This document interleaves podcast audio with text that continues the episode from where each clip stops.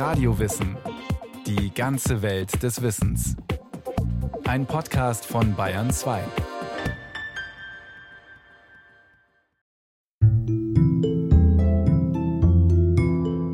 Allen Menschen ist zuteil, sich selbst zu erkennen. Heraklit, griechischer Philosoph. Was einer für sich selbst ist, was ihn in die Einsamkeit begleitet und was keiner ihm geben oder nehmen kann, ist offenbar für ihn wesentlicher als alles, was er besitzen oder auch was er in den Augen anderer sein mag. Arthur Schopenhauer, deutscher Philosoph.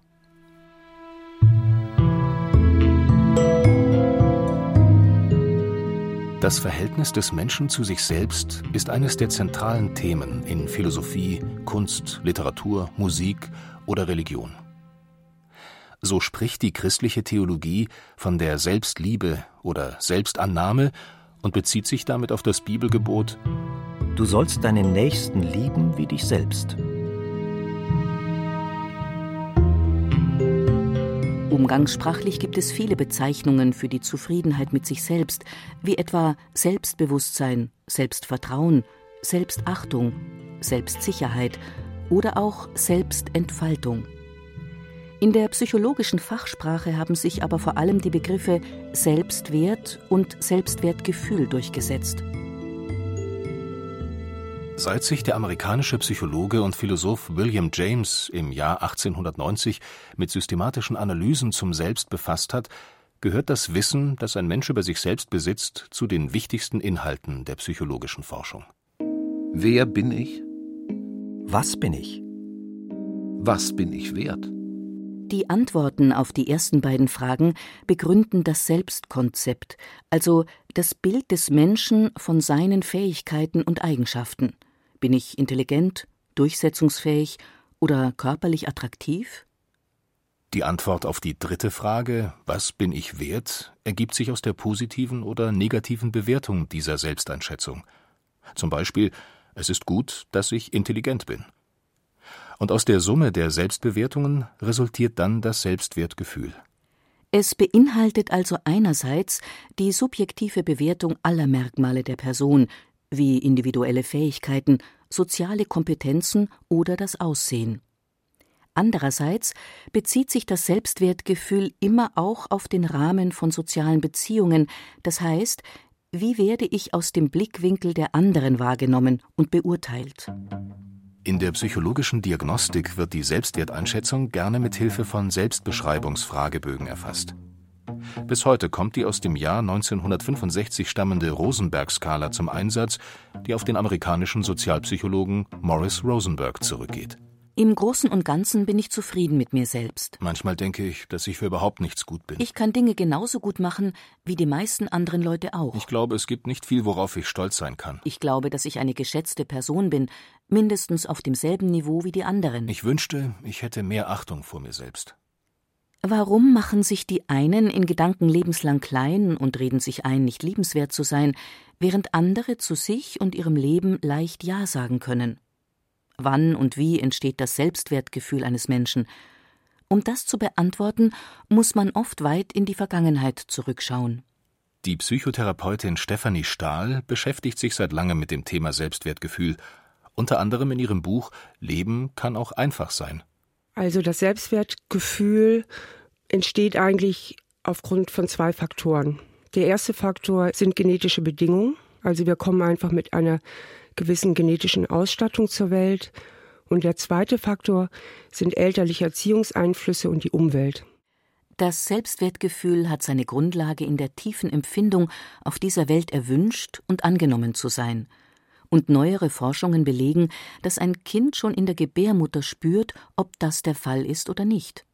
Genetik und Lebensgeschichte eines Menschen sind sehr viel mehr miteinander verwoben, als man das noch vor 20 Jahren geglaubt hat und auch der heutige Stand der Wissenschaft wird vermutlich bald überholt sein.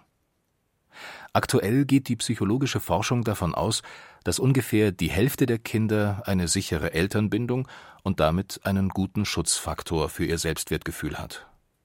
Etwa zehn Prozent der Kinder gelten als fast unverletzbar.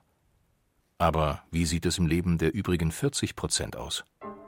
Kein einziges psychologisches Problem, das sich nicht zumindest teilweise auf das Problem eines mangelhaften Selbstwertgefühls zurückführen lässt. Urteilt der US-amerikanische Psychotherapeut Nathaniel Brandon. Auch Dr. Nico Niedermeyer, Facharzt für Psychosomatik und Psychotherapeut, sieht diesen Zusammenhang deutlich. Ich glaube sicherlich, dass bei zwei Drittel aller psychischen Probleme oder vielleicht dann auch psychischen Störungen Selbstwertprobleme ursächlich damit verbunden sind. Oder aber umgekehrt, dass die Erkrankungen und Probleme, unter denen die betroffenen Menschen leiden, wiederum ausgeprägte Selbstzweifel und Selbstwertkrisen hervorrufen. Die Ursachen für psychische Erkrankungen wie Depressionen, Angst und Essstörungen lassen sich zum großen Teil in der Kindheit der Betroffenen finden. Gerade während der ersten sechs Lebensjahre, in denen sich die Gehirnstruktur noch ausprägt, kann der Selbstwert am stärksten beschädigt werden. Erfährt ein Kind hier, dass es nicht erwünscht ist, nicht angenommen und geliebt wird und nur die Bedingungen der Eltern erfüllen muss, dann kann das zu lebenslanger Unsicherheit führen. Das Ausmaß aber, in dem ein Mensch sich selbst wertschätzen kann, hat umfassende Folgen für sein Erleben und Verhalten. Wer also ein labiles Selbstwertgefühl hat, sollte besonders gut dafür sorgen, dass er sich in einer selbstwertfördernden Umgebung aufhält und so seinen Selbstwert festigt. Nicht selten aber klafft zwischen Theorie und Praxis eine große Lücke. Nico Niedermeyer Umgekehrt kann man natürlich den Selbstwert auch unterminieren, indem man immer wieder sich Situationen sucht oder Beziehungen, von denen man eigentlich wissen müsste, dass sie den eigenen Selbstwert torpedieren. Nichtsdestotrotz lernen wir oft bereits ja in früher Kindheit, wie Beziehungen auszusehen haben. Und wenn wir zu diesem Zeitpunkt Beziehungen gehabt haben, die sehr selbstschädigend waren, ist es schon so, dass Menschen wieder besseren Wissens später im Leben, 20, 30 Jahre später, trotzdem wieder Beziehungen aufsuchen, die sie eigentlich schädigen, obwohl sie theoretisch wüssten, dass sie das Gegenteil tun müssen. Wenn ein geringes Selbstwertgefühl das eigene Leben beschädigt, ist das bitter.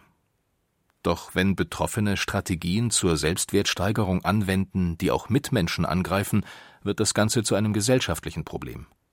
Stefanie Stahl Menschen, die unter Unsicherheit leiden, denken sehr stark in Kategorien von Überlegenheit und Unterlegenheit. Also sie sind häufig am Vergleichen und gucken, bist jetzt besser oder schlechter als ich. Ist das Gegenüber schlechter, fühlen sie sich einigermaßen sicher, schätzen sie das Gegenüber als stärker ein, fühlen sie sich unsicher.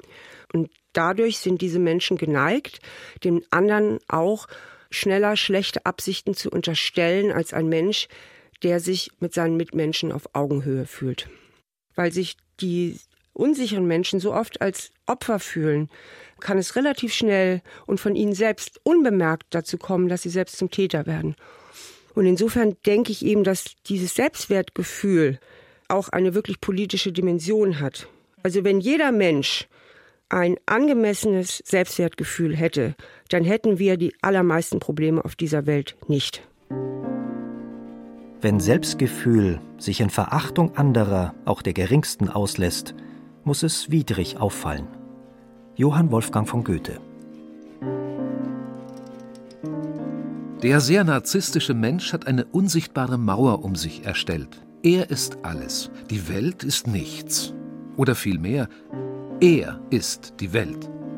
Erich Fromm ein geringes Selbstwertgefühl kann die eigene Lebensqualität beeinträchtigen, ein übersteigertes Selbstwertgefühl mindert sie ganz sicher. Wenn man den Aussagen von Philosophen und Soziologen glaubt, dann erstickt der moderne Mensch langsam an seinem Ego.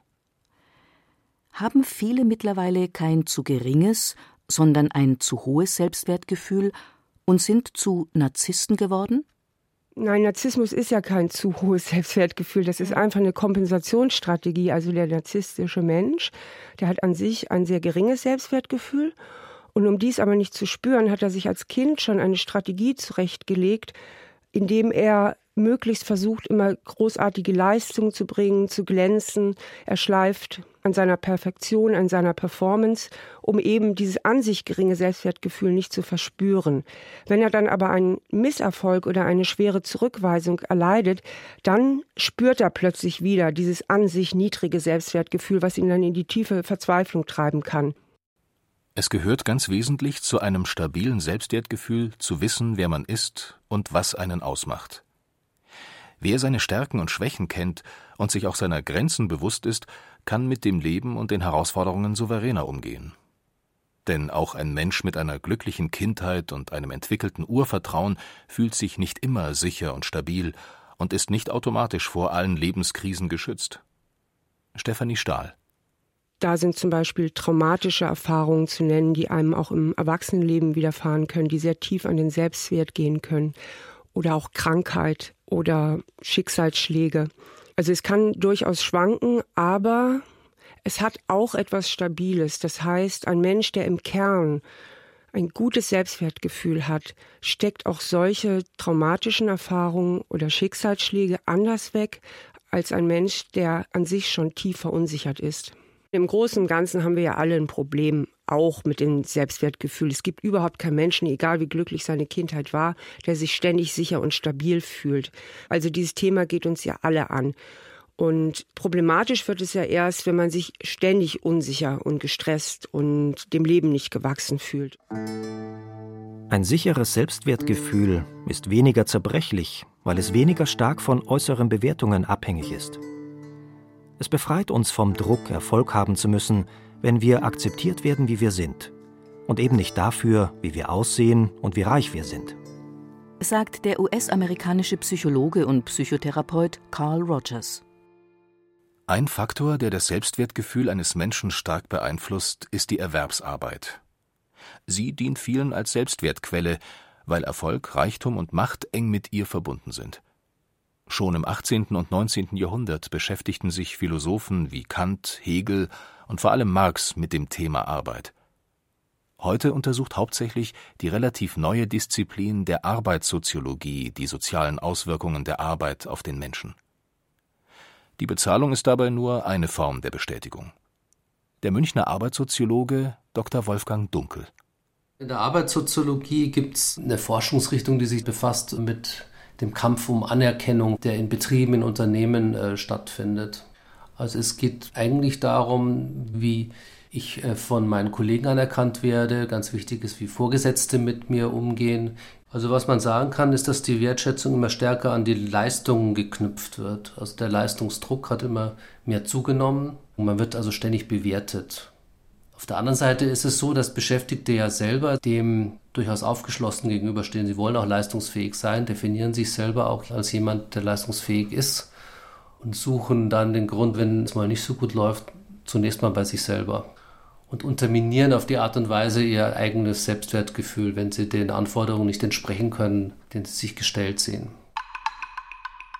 Dieser Teufelskreis aus äußerem und innerem Leistungsdruck, den man in der Arbeitswelt beobachten kann, führt zu starken psychischen Belastungen.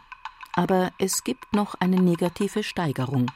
Also keine Arbeit zu haben, ist sagen noch belastender als eine anstrengende Arbeit zu haben. Unter Depressionen und ähnlichen Erkrankungen leiden vor allem Leute, die keine Arbeit haben. Wenn man Karl Marx, den Stammvater sozusagen der Arbeits- und Industriesoziologie, heranzieht, für den war die Arbeit ja die ganz zentrale Kategorie.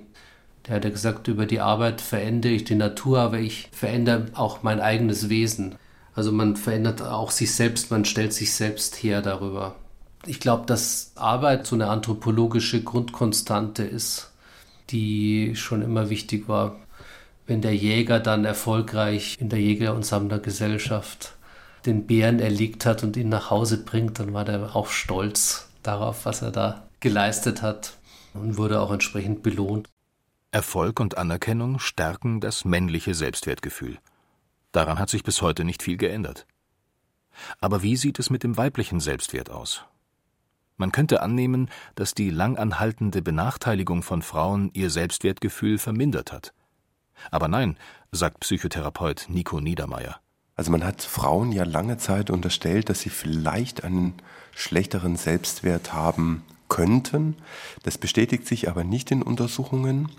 Was man sicherlich findet, ist, dass für den Selbstwert zwischen den Geschlechtern verschiedene Dinge ausschlaggebender oder wichtiger sind. Also man hat den Selbstwert von Frauen wahrscheinlich über eine lange Zeit eher auch über solche Dinge wie Aussehen, Mütterlichkeit, Sexualität definiert, wohingegen man bei Männern vielleicht dann eher der Selbstwert über Erfolg, Reichtum, Arbeitseinsatz definiert worden wäre.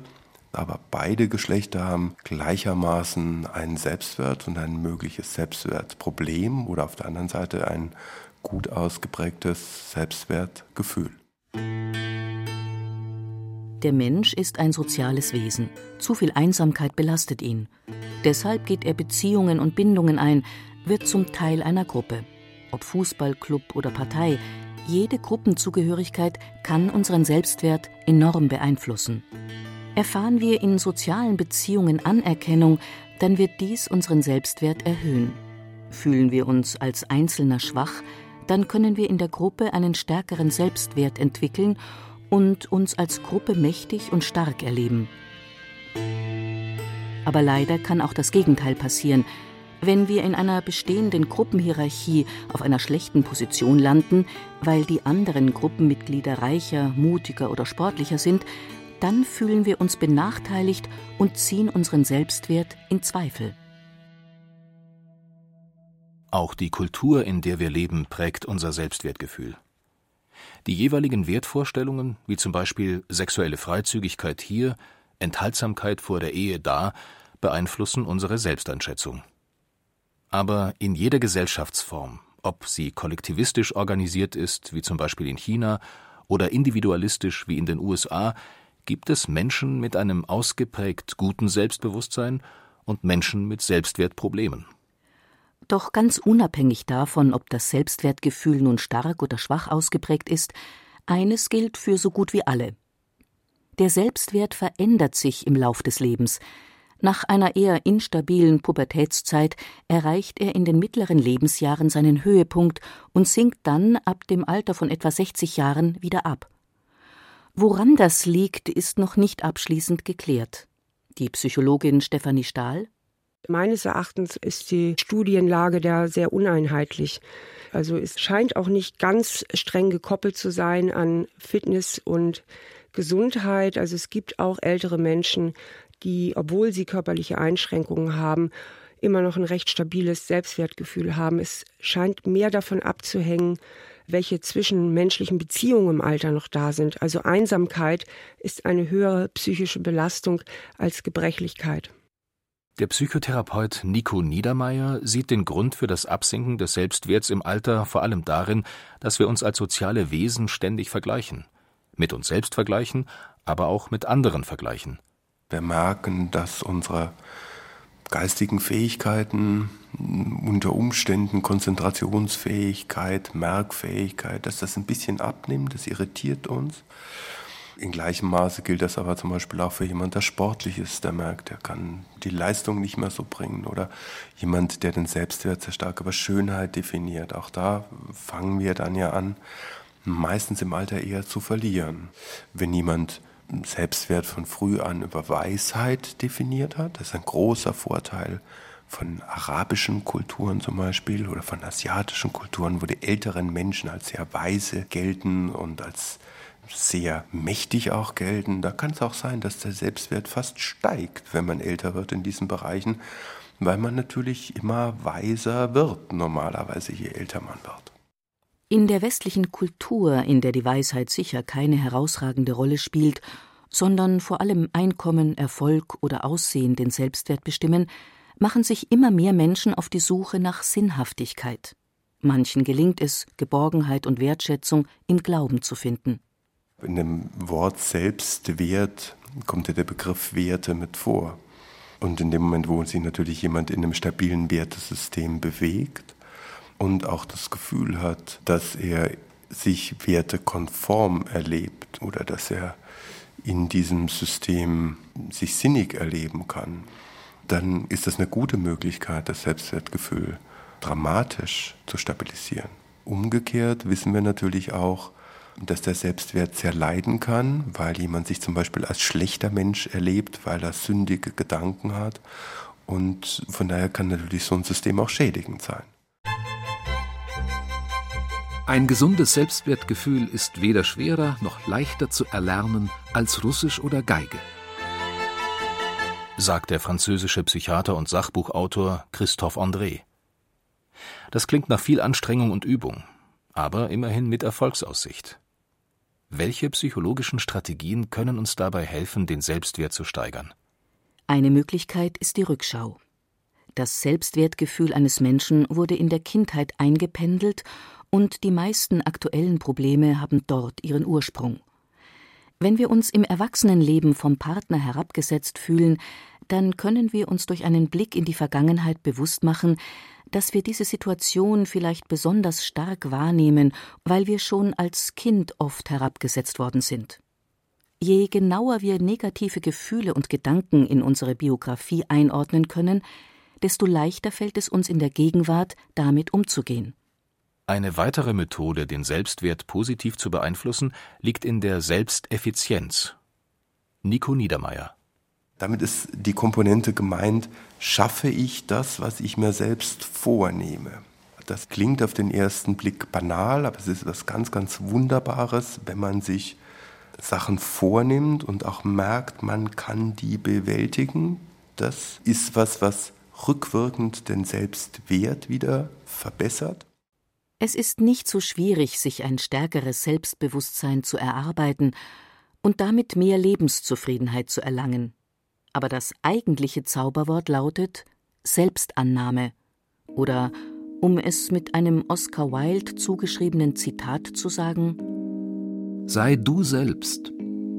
Alle anderen sind bereits vergeben.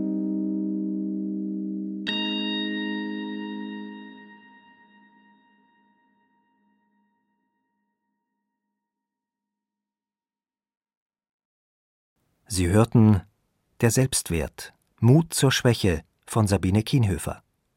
Sprecher Ruth Geiersberger, Christian Baumann, Carsten Fabian und Heinz Peter. Technik Christiane Feutz, Regie Sabine Kienhöfer. Eine Sendung von Radio Wissen.